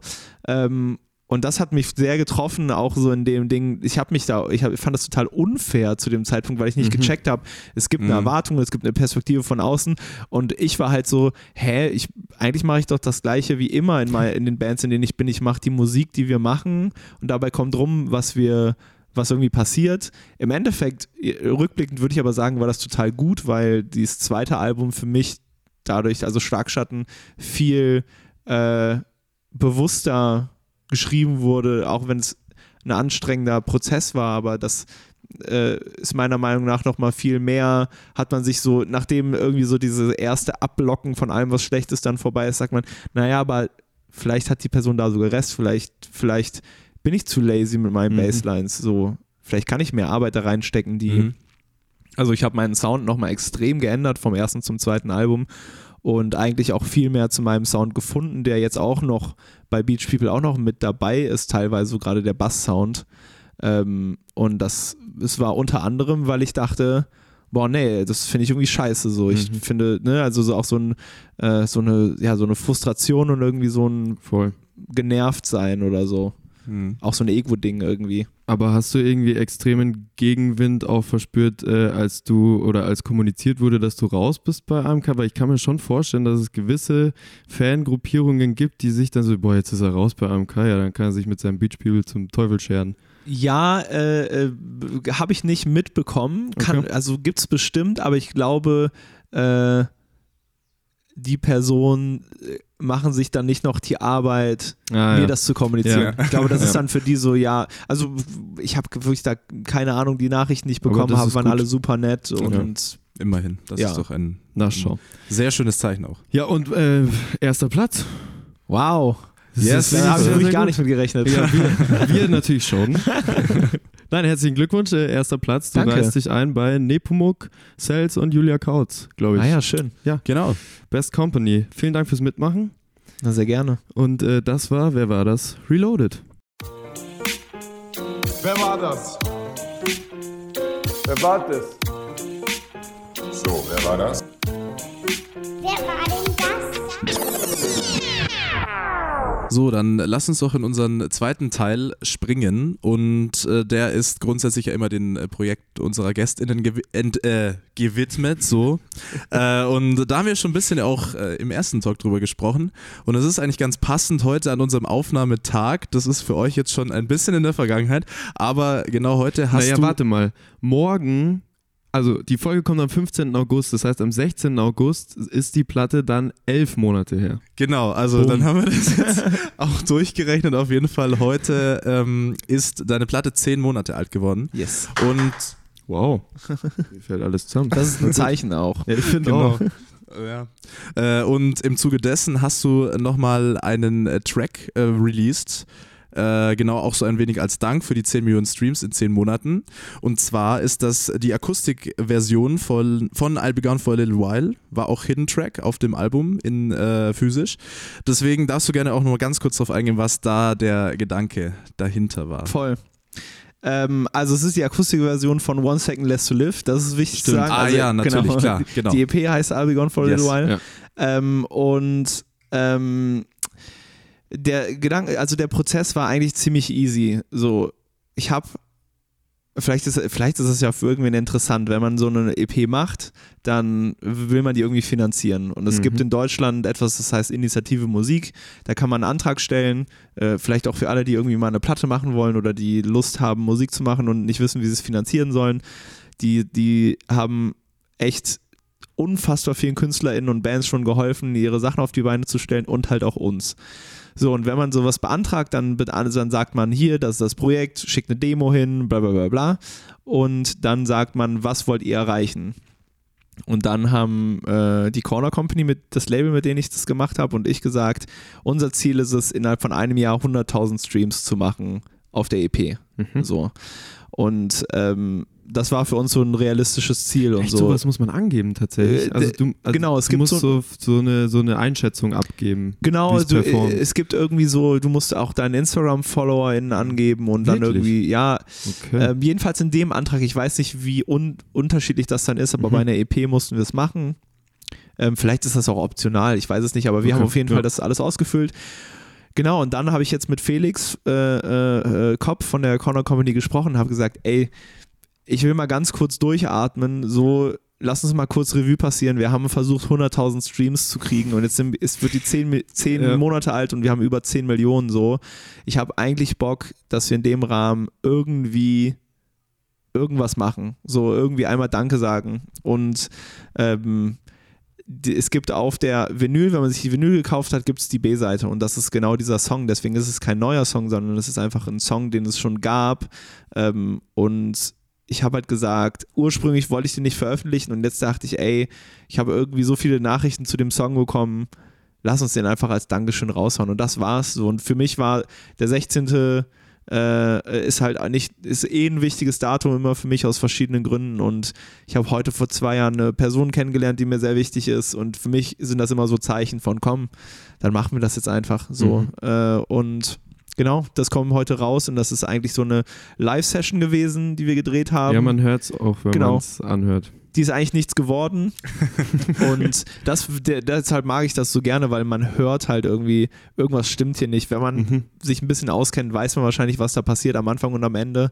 Äh, und sonst ist es vielleicht erstmal ein Moment, der einem, äh, den man ein bisschen komisch findet. Und das finde ich sehr gut. Ja, den man komisch findet, aber auch irgendwie so ein Gefühl von, ich bin dabei vermittelt. Also ich Ja. finde, wenn man sich's anhört, dann denkt man so, man sitzt jetzt gerade mit euch da irgendwie, während ihr diese Live-Session recordet Ja. und denkt sich, okay, so läuft es ab. Also Ja. für jemanden, der wirklich gar nichts mit der Materie zu, zu tun hat, ist es, glaube ich, schon spannend, obwohl es nur fünf bis zehn Sekunden am Anfang sind, wo man das irgendwie ja. mitkriegt. Ja, das haben wir auf der EP auch viel gemacht, wenn man genau hinhört, wenn man sich, also ich habe die EP extra so gemacht, dass sie, oder ich habe es versucht, sie so zu machen, dass wenn du sie nur einmal hörst, nebenher, äh, äh, sie dir gefallen kann oder man vielleicht was mitnimmt, aber auch beim 30. Mal, wenn du Mhm. mit Kopfhörern hörst, also ich habe viele, viele, viele kleine Nuggets versteckt, Dass so. man immer wieder was erkennt. Genau. Kleine Easter Eggs. Und ich weiß nicht, was, welche bis dahin, ich habe schon so ein paar gesagt bekommen, aber manche gehen halt auch einfach, also ja, ich weiß nicht, wie viele Leute sehr aufmerksam Musik hören, aber äh, ich mache manchmal so etwas, das nennt sich, äh, ich habe den Begriff vergessen, äh, Intense Listening oder irgendwie sowas. Das Mhm. habe ich mal in so einem, in so einem Workshop gelernt. Ähm, also quasi mit Kopfhörern oder guten Boxen Musik hören und immer, immer wieder hören Mhm. jedes Detail einem. Also, ne, das, das hilft mir total für so meine Produktion und für mein Songwriting. So, was macht die Bassline? Mhm. Warum ist da dieses Rauschen so, ne? Und äh, keine Ahnung, wir haben eben in der Pause kurz über äh, Vince Staples geredet, so und das äh, Album, was Kenny Beats für ihn gemacht hat. Das heißt, glaube ich, Vince Staples, ne? Ja. Ähm, dass, äh, wenn man da mal reingeht in die Produktion, das ist der Wahnsinn, wie ausgecheckt das ist. Mhm. Und das ist aber scheißegal, du musst das überhaupt nicht wissen, weil äh, das, das, das geht halt so rein, also du kannst dir das einfach anhören, ohne dass du irgendeine Ahnung davon hast. Ja. Aber wenn du wirklich dir das mal im Detail anhörst, dann äh, merkt man halt, wie viele Entscheidungen da getroffen wurden. Ich weiß nicht von wem, ob das dann Kenny ist oder ob das dann Vince ist oder wie die, die ihre Musik machen, Mhm. aber das ist so ein, so ein Vibe und so ein äh, rundes Album geworden. Also da hat sich auch, die haben sich Gedanken darüber gemacht, dass das ein Album werden soll. So, ne? Das sind nicht einfach nur Songs, so ist kein Mixtape, was auch geil ist, aber man hat gemerkt, es gibt einen Verlauf. So, und es gibt Referenzen und es gibt Soundästhetik und es gibt eine ganz klare Vision. Und Mhm. äh, genau, jetzt bin ich ein bisschen abgekommen, aber genau, dieser Song kommt heute raus. Beziehungsweise kam raus vor Genau, einem Monat. Ja. Wenn ihr es So. noch nicht getan habt, dann hört jetzt auf jeden Fall rein. Richtig. Äh, ist auch, wie schon erwähnt, ein kleiner Dank natürlich an äh, die rege Hörerschaft in Genau. den zehn Monaten. Und auch der Abschluss, glaube ich. Also jetzt Ja. ist, glaube ich, echt die EP durch. So ist Ja. Jetzt äh, alles, was jetzt passiert. Auf äh, zu neuen Ufern. genau. Ist ja auch ein schöner, schöner Punkt letztendlich, um hinter den Satz zu bringen. Genau. Metaphorisch zu sprechen. Finde auch. Äh, ein Projekt, das äh, vor kurzem aus dem Boden gesprossen ist, aber ich glaube, äh, die Planung dahinter gibt es schon länger. Ähm, aber ein Projekt, wo du auch dran beteiligt bist, äh, it's called Arthur und Vanessa. Und äh, ich habe oft von einer musikalischen Supergroup gelesen. ich habe mir immer direkt so, so, ein, so eine Marvel-Gruppe vorgestellt. Die so- musikalischen Avengers. der muskulöse Bassspieler und irgendwie die schnelle Gitarristin oder so.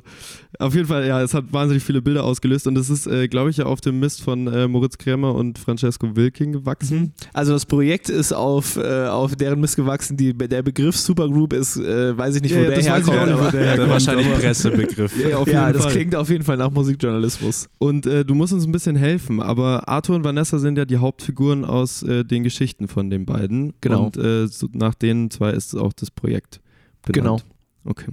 Wie kamst du dazu?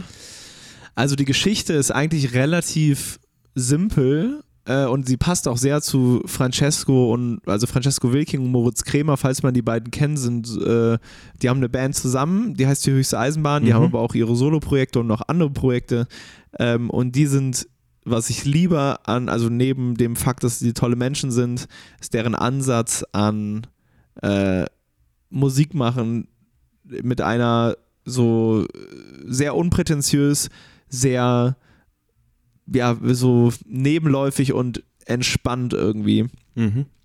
Und ähm, Moritz und Francesco wurden angefragt, sollen, ob sie einen, äh, ich glaube, einen Roman schreiben Ja, es wollen. ging um ein Buch, genau. Genau, und dann äh, haben die gesagt, nee, wollen wir nicht machen, aber äh, haben sich dann angefangen, so SM, also oder haben vielleicht auch angefangen, sich SMS zu schreiben, um mit dem Prozess anzufangen, haben dann im Prozess gemerkt, Stimmt, die SMS, ich habe es gelesen. genau, äh, wird nix oder kein Bock oder was auch immer. Und dann gesagt, aber lass doch mit den Texten ein Album machen. Und dann hat mich Moritz angerufen und gesagt, ey, oder hat mir eine SMS geschrieben, ey, ich will ein Album machen, hast du Bock? Mhm. äh, äh, mit äh, und hat mir den Rahmen halt erklärt. Und ähm, dann äh, waren wir im Studio, in, im Studio Nord in Bremen äh, zu acht. Pascal äh, El Sawaf hat die hat Produktion gemacht und auch Percussions gespielt. Cat ist dabei Mhm. von ihrem äh, Cat Shawling von ihrem Projekt Cat. Äh, Liv Solvay von ja äh, sie, ihr Projekt heißt wie sie. Ähm, Benedikt Reising, äh, auch ein sehr cooler Jazzmusiker aus, ähm, aus der Schweiz. Äh, Wenke von Karl die Große. Stimmt, ja. Genau. Waren das jetzt alle? Ich, ich habe immer Angst, dass ich Leute vergesse. Liv, Wenke, Solvay, Cat, Francesco, Moritz, ich. Scheiße, ich habe eine. Ja, Pascal. Ah, Ja, ja. okay. Äh, genau. äh, und äh, genau, haben halt innerhalb von zehn Tagen zehn Songs geschrieben. Mhm. Dann war die Platte fertig. Dann haben wir irgendwie noch so ein bisschen ähm, Overdubs gemacht. Und das war so ein bisschen das Ding. Äh, die kommt jetzt, diese Sachen kommen jetzt raus, aber die sind Mhm. eigentlich schon zwei Jahre alt. Genau, das also die Ja. Öffentlichkeit kennt es erst seit kurzem, das Projekt, aber es gibt es wohl schon eben, wie du sagst, Genau. schon so lang. Wir hatten jetzt Freitag den ersten Auftritt und haben Montag bis Donnerstag geprobt und das war das erste Mal, dass wir wieder uns wirklich mit den Sachen auseinandergesetzt Okay, haben. krass. Und äh, der Auftritt war richtig toll. Wir haben mal auf dem Acoustic Lakeside in Österreich gespielt. Ähm, genau, und es geht um die Geschichte von Arthur und Vanessa, äh, die es ist eine relativ komplizierte Geschichte. Ich glaube, die erschließt sich nicht, wenn man nicht beim ersten hören. So, ich glaube. Ja. Und es werden auch, es ist relativ kryptisch. Okay. Aber es geht um einen Freizeitpark, es geht um eine äh, politische Revolution, es geht um Unterwandern von Systemen, eine Liebesgeschichte, ähm, es geht um äh, Dinge überwinden und davon zurückkommen und sich verändert haben und äh, sich einzugestehen, dass man Angst hatte und dadurch die Angst zu verlieren im Endeffekt Mhm. wieder. Und das ist so der Verlauf des Albums, also es ist ein Konzeptalbum, so Ja. nennt man das. Genau. Und es kommt am 15. September, richtig? 15.09., also in einem Monat. Ja, Ja? sogar Ja, also- Punkt genau in einem Das ist Monat. ja also bei uns heute sehr viel Mathe. Ich bin da Kommt's dann? jetzt schon Also jetzt aber mal eine doofe Frage, wenn am 15.8. das Ich ist ein glaube, Dienstag, wir wenn ihr nicht an einem Release Friday released, das wäre ja schon, fände ich schon wieder sehr, sehr gut. Ich Aber- denke mal, dass man an einem, Re- also man, äh, Man muss ja ich, quasi eigentlich an einem Release Ich meine, dass der Friday. 14.8. Wobei du hast es vorgemacht, ist, also ja. jetzt die Akustik-Single kam ja auch am Sonntag raus. Genau, das war halt auch so, äh, äh, das war halt auch so ein bisschen der Ansatz jetzt bei, bei meinem Beach, bei dem Beachspiel-Song so ein bisschen zu sagen, so, ne, das, es gibt so ein Ding. Ich weiß, wie bestimmte Mechanismen fu äh, funktionieren und mit manchen bin ich, bin ich auch okay, so. Aber es gibt auch Sachen, die fucken mich mega ab, Mhm. dass, dass, dass, dass ein äh, Konzern vorgibt, wann Musik released wird und Ja. wie lange Songs sein müssen Ja. und so. Ja. Und äh, ich muss mich dazwischendurch dann immer kurz irgendwie von befreien in kleinen und größeren Gesten, äh, um dieser Frustration irgendwie Platz zu geben. Und das ist jetzt keine riesen Rebellion, aber dann war ich halt so, ich habe keinen Bock, dass das, lass es einfach an einem Sonntag raushauen. Äh, ich finde es viel wichtiger, dass es irgendwie dann so zehnjähriges, äh, zehnmonatiges ist. Ja. Genau, damit, ja. Aber das ist nochmal ein anderes Thema auch. Interesting auf jeden Fall. Ein Thema, das wir jetzt noch kurz anreißen wollen, einfach weil es uns auch äh, persönlich interessiert und wir äh, ja, wie ihr da draußen wisst, äh, sehr mit dem Hip-Hop äh, gerade in Deutschland vertraut sind und oftmals einfach über deinen Namen äh, mit Malte Hook äh, gestolpert sind bei diversen Hip-Hop-Projekten. Du hast schon erwähnt, mit Talkie hattest du schon was zu tun, aber mit ganz vielen anderen Menschen auch, Audio etc. pp. Deswegen einfach grundsätzlich die Frage, wie kommt es dazu, dass du, bist du Hip-Hop-affin? Bist du einfach nur interessiert an unterschiedlichen Genres? Bist du, wie kommt es dazu, dass du mit solchen Menschen auch Bock hast, Mucke zu machen? Also ich bin äh, Hip-Hop-affin ist fast schon zu wenig. Also ich Okay. würde sagen, ich höre hauptsächlich Hip-Hop. Also Dann sind wir uns ja sehr einig. ja, definitiv. Also Hip-Hop hat für mich schon immer eine Rolle gespielt. Ich habe tatsächlich so meine Anfänge lieben, liegen im, im, im in deutschem Hip-Hop, aber das sind halt so Sachen so, ne, so Dendemann und äh, also damit auch 1-2, Blumentopf damals auch, äh, Ja. wenn ihr aus München kommt und äh, ja, Sammy, äh, Nico Suave, so die Ecke fand ich als, keine Ahnung wie alt ich da war, aber ja, 12, 13, 14 irgendwie so, fand ich irgendwie super spannend. Und dann hat aber also erstmal eine sehr lange Indie-Phase begonnen, so Mhm. da war es dann eher so Strokes, äh, äh, Rebellion, irgendwie, das war für mich irgendwie so interessanter. Und ja, je älter ich werde, desto mehr Interesse finde ich an allen möglichen Dingen, äh, an allen möglichen Genres und Kunstformen irgendwie. Also ich glaube, das hat auch, damals hatte das ja noch mehr mit irgendwie so Identität zu tun. Ich Voll. muss mich abgrenzen und das finde ich so wunderschön an der Zeit im Moment so, das löst sich eigentlich alles ein bisschen auf. So, ne, Machine Gun Kelly ist einer der größten Künstler, so, das ist super schwer zuzuordnen, was er macht. Mhm. Er macht dauernd was anderes. Scheißegal, so mach das, worauf du Bock hast. Das finde ich eine sehr schöne Entwicklung so in, Ja. äh, in Musik und in Kunst ähm, teilweise. Und äh, genau, äh, der mein Hip-Hop äh, der, der Einstieg in, ich glaube, die erste Person war Talkie. Mhm.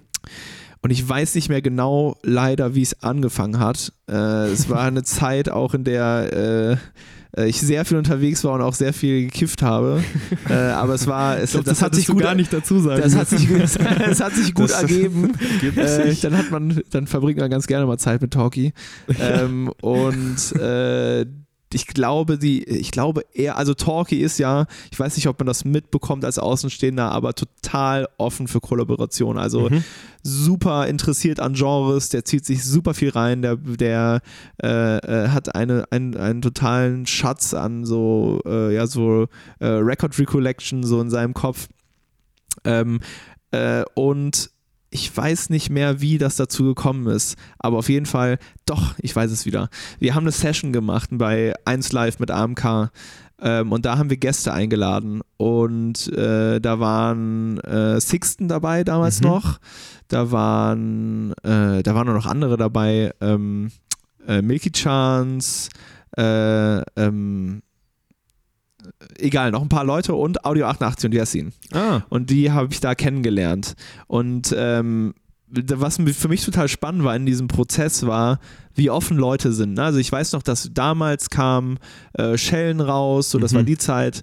Ähm, und das war so einer der Songs, äh, die ich zu der Zeit viel gehört habe. Die ganze Platte fand ich mega. Halleluja. Äh, genau. Ähm, und Moses Schneider, der Produzent damals, jetzt hole ich ein bisschen aus. Moses Schneider, der Produzent von den ersten, äh, von der ersten AMK EP und dem ersten AMK Album, hat auch viel im Royal Bunker gearbeitet. Hat Ah. an der KIZ-Platte Mhm. äh, Hurra, die Welt geht unter mitgearbeitet. Und ähm, Audio 88 und Jessin waren zu der Zeit auch im Royal Bunker. Mhm. So kam das dann zu uns, wir haben uns das reingezogen und dann ging es halt um diese Session zu machen und dann welche Songs wollen wir machen. Und ich weiß nicht, wer es gesagt hat, aber wir waren alle uns relativ einig, es wäre super geil, das mit Audio und Jessin zu machen.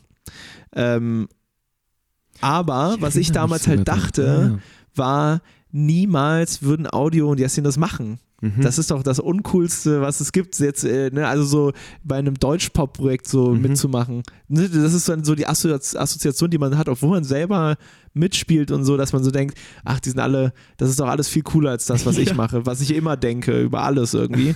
äh, und die waren, also keine Ahnung, ich habe jetzt nicht mitbekommen, wie die darüber diskutiert haben, aber die waren am Start und die waren da Mhm. und äh, äh, bis heute, also äh, Jessin sehe ich nicht so oft, aber Flo sehe ich ab und zu und ich mag die beiden total gerne. Ähm, die haben letztens auch in Leipzig gespielt und ich habe nochmal gemerkt, was für eine Bedeutung deren Musik gerade auch in Ostdeutschland hat und Voll. so wie krank dankbar Leute dafür Ja. sind, dass die die Musik Mhm. machen, die die machen. Genau, und dann hat Talkie das, äh, äh, äh, glaube ich, mitbekommen und hat uns eingeladen. Ich glaube, ich war mit Sevi, dem Drummer von AMK, das erste Mal zu zweit da. Mhm. Und dann äh, hat sich das so ergeben. Dann war Döll, hat mal bei dem zweiten AMK-Album Genau, ein bisschen mitgeschrieben. mitgeschrieben. Weiße, Weiße Wand, Weiße genau. Wand, genau. Ähm, dann äh, angefangen hat alles tatsächlich mit äh, die erste Person, mit der ich an Hip-Hop gearbeitet habe, ich muss mich eigentlich korrigieren, ist eigentlich Lord Folter. Also ah, ja. Julian, mit dem ich aufgewachsen bin, der ein sehr enger Freund von mir war, der äh, unfassbar, ein unfassbarer Künstler war, Ja. der leider Anfang des Jahres verstorben ist nach, äh, Yes. nach langer Zeit an Krebs. Ähm, der war eigentlich die Person, mit der ich angefangen habe zu arbeiten. So, das war bevor es AMK gab, glaube ich, äh, schon, also Wow. mit, nur als ich 19 war oder so. Und ja, wir sind Mhm, zusammen krass. aufgewachsen. Und Julian, Julian hat jetzt nochmal, ich habe das Da ist noch was rausgekommen, wo du auch drauf warst. ist noch jetzt, was rausgekommen, es kommen auch noch Sachen raus, äh, so, ne, das ist natürlich alles gerade ein Prozess, so, da sind Mhm. wahnsinnig viele Leute, die äh, diese Geschichte, also einfach Julians Tod am Verarbeiten sind, mich eingeschlossen, so, wir sind da alle noch in einem Prozess, der, glaube ich, noch was dauern wird und wir fühlen uns Mhm. noch nicht an dem Punkt, da Sachen zu releasen, gerade weil wir natürlich den Anspruch haben, das so zu machen, wie Julian das gewollt hätte.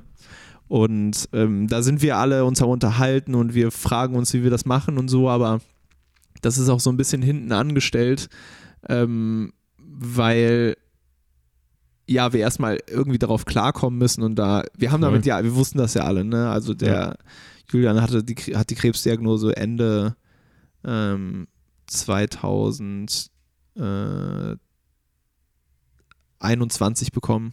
Also so anderthalb Jahre bevor er gestorben ist. So, das, äh, es war dann am Ende ging es jetzt sehr schnell, aber es war, wir haben viel darüber gesprochen und waren viel in Kontakt und hat ja währenddessen noch released und Ja, so, ne? voll. Also äh, Julian hat, ich glaube, das hat man jetzt nochmal im Zuge seines Todes gemerkt, wahnsinnig viele Leute gehabt, die das auch total krass fanden, was er gemacht hat. So, ne? Also Uns es- eingeschlossen, Ja. mal abgesehen Ja. davon. also ich bin, ich bin auch, ich bin in erster Linie auch Fan, so, ne? Also Mhm. ich durfte natürlich auch so hinter die Kulissen blicken und so ihn einfach, ja, einfach ein guter Freund von mir und so ihn kennenlernen, wie er denkt und wie er arbeitet, aber es war, es hatte, es war fast schon bittersüß.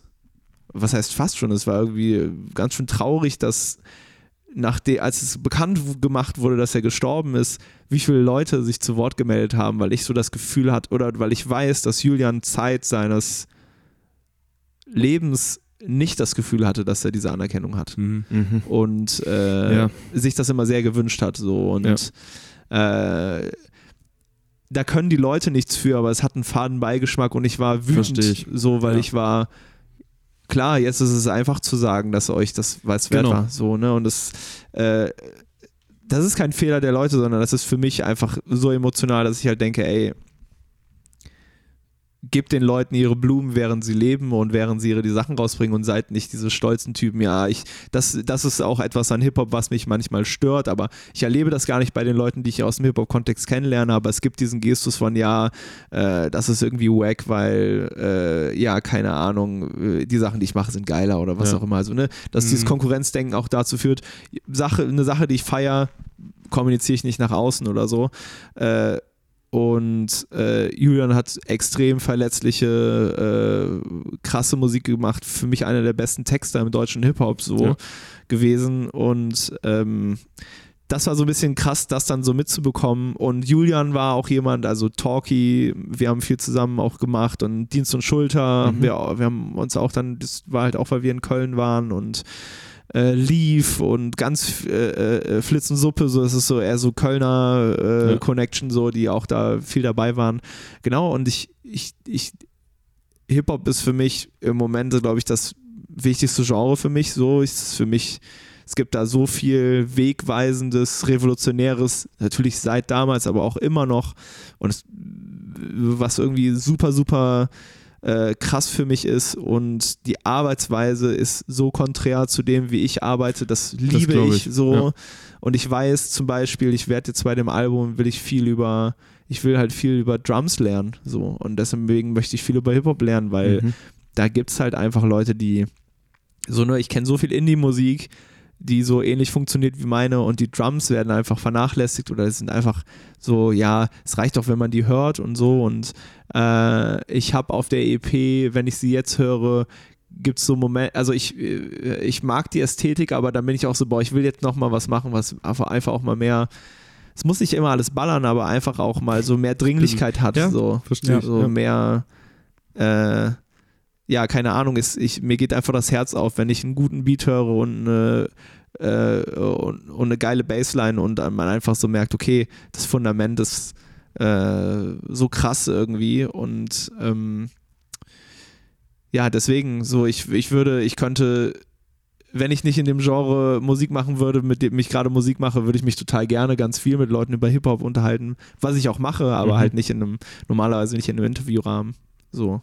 Aber Nee. ich würde mit, wenn ihr noch mal ein Special macht über nur über Genau. Hip-Hop unterhalten oder so, ey, es- ich Aber- kann da den ganzen Tag drüber reden, wirklich, das ist für mich total, ich finde das eine, ich find Ja, das aber ich glaube, dass das wahnsinnig äh, faszinierend. 90 Prozent der Menschen, die dich äh, in der Öffentlichkeit kennen, gar nicht wissen, Genau. dass du ja. da so affin bist. Äh, Das, äh, das äh, wahrscheinlich, ja. Das, äh, Ja. äh, also, Also ich glaube, ich ich glaube tendenziell überhaupt so, was man sich immer bewusst machen muss, was so krass vergessen wird im Moment. Also mich, ich finde es wirklich so teilweise so äh, äh, so interessant zu beobachten, dass Leute vergessen, dass alles, was sie, ne, bei mir, ich bin jetzt ein Beispiel, äh, ich bin jetzt nicht äh, äh, bekannt genug, als dass es irgendwie da riesige Stories gibt oder ich habe auch keinen Bock, irgendwie viel zu teilen auf Social Media oder Mhm. irgendwie als Influencer fun zu funktionieren. Ich bin kein, ne, also ich, das ist nicht mein Style so, aber wie verwechselt wird, dass und, und das ist irgendwie so, äh, irgendwie auch so in unserer Zeit so verankert, alles, was du mitbekommst, egal was es ist, egal wie es sich anfühlt, ist inszeniert. Mhm. So, ihr könnt doch nicht glauben, dass jemand, der sich vor eine Kamera setzt, also auch wir jetzt gerade ein Mikrofon in der Hand haben, nicht den übelsten Ratter in seinem Kopf hat. Voll. Ja, so, ja. ne? Also die, Ja. die, dass, de- de- dass ich mich hier verletzlich mache oder dass ich wirklich Sachen in einer Tiefe bespreche, äh, auch wenn ich über Julian rede, so, ne? Ich, ich mache das, weil ich weiß, es ist gerade okay, darüber zu reden und ich halte das aus, aber ich habe da so, ne, äh, das, da, da gibt es Themen innerhalb dieses Themenkomplex, die werde ich niemals besprechen, so, Klar. ne? Und Ja, äh, da habe ich manchmal das Gefühl, dass Leute sich dann eine Verbundenheit fühlen oder denken, sie verstehen irgendwas von irgendwem. So, äh, keine Ahnung, pick dir irgendeine Band raus in Deutschland, pick dir Jeremias raus. Ich glaube, da gibt es eine sehr große Verbindung von den Fans zu der Musik und zu den Mhm. Menschen. Aber also guckt doch einmal dahinter, macht euch doch einmal einen Gedanken. Vielleicht ist es ja auch unwichtig, das zu machen, aber Ja, ja. in dem Moment, wo man emotional abhängig davon wird oder in dem Moment, wo man irgendwie Erwartung schifft oder enttäuscht ist oder denkt, irgendwen zu kennen, muss man immer wissen, da gibt es ein Management, da gibt es ein Label, da gibt es äh, Individuen, die sich selber zensieren, die vielleicht so, ne, also äh, so diese, äh, ja, irgendwie will es sich in meinen Kopf rein, dass man, dass man so eine Verbindung mit Leuten eingeht, die eine Kamera vor sich stellen. Ja. So, das ist so, es hat so eine Absurdität, die äh, irgendwas daran ist alarmierend. Ja, Ja, ja, also die, die ganze ich. Entwicklung natürlich auch voll. Weil man, man verliert ja auch den Bezug letztendlich äh, zur Realität, wenn man immer nur dieses an sich Virtuelle verfolgt und ja. komplett den wirklichen Bezug zu der Person nicht besitzt, sondern nur zu dem virtuellen Bild von einer Person. Ja. So. Ja, vielleicht haben wir jetzt einen Draht zu dir gefunden über Hip-Hop. Ey, auf, auf jeden Fall. Ey, und da ist Hip-Hop halt auch, und deswegen ist die, ist die Form halt auch so krass, weil äh, es ist für mich ein bisschen wie der Vergleich von einem Interview zu einem Podcast. Ne? Also Mhm. sagen wir, ich schreibe einen Song mit einem, äh, äh, jetzt wie auf der Platte, ähm, in, dem, in der Form, wie ich es gemacht habe, sind das in der Regel zwei Strophen, die relativ textarm sind. So, ne, wo, wo ich auch nicht viel preisgebe, wie vielleicht auch in einem Interview, das zehn Minuten dauert und der Vergleich zu einem Hip-Hop-Song, so, wo ich halt denke, Mhm. Alter, der hat mir gerade in drei Strophen Ja. So unfassbar viel erzählt.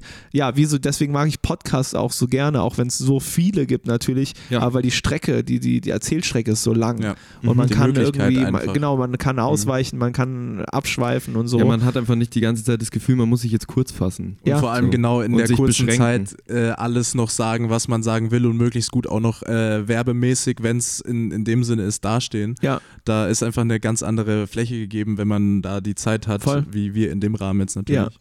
Und da habe ich das Gefühl, ne, das ist im Hip-Hop natürlich auch, gibt es auch noch andere Beispiele wie überall und im Indie auch, aber es gibt zumindest äh, in der Form in sich schon etwas, äh, was etwas preisgeben will, was sich verletzlich machen will, auch wenn das manchmal sehr verstrickt ist, Mhm. so mit, mit äh, keine Ahnung, auch äh, Themen, die sehr schwierig sind, ne, wie so, äh, ja, so, irgendwie so Mackertum und irgendwie so, ja, guck mal hier und äh, Ja. klar, es gibt total die Probleme im Hip-Hop, was, was den Inhalt angeht auch, ähm, aber äh, dass es tendenziell ein Bedürfnis gibt, viel zu teilen, viel zu erzählen und äh, ja, so eine, so eine, so eine Art, im besten Fall oder für mich im besten Fall auch eine Art Real Talk gibt, die einen total viel über sich und über diese Person erfahren lässt. Mhm. Und ähm, ja, ich habe ja vorhin schon mal gesagt, ich will nicht so viel über Kendrick reden, aber dieses letzte Album, was er gemacht hat, war für mich wirklich so eine ähm, ja, Eye-Opening im Ansatz sozusagen.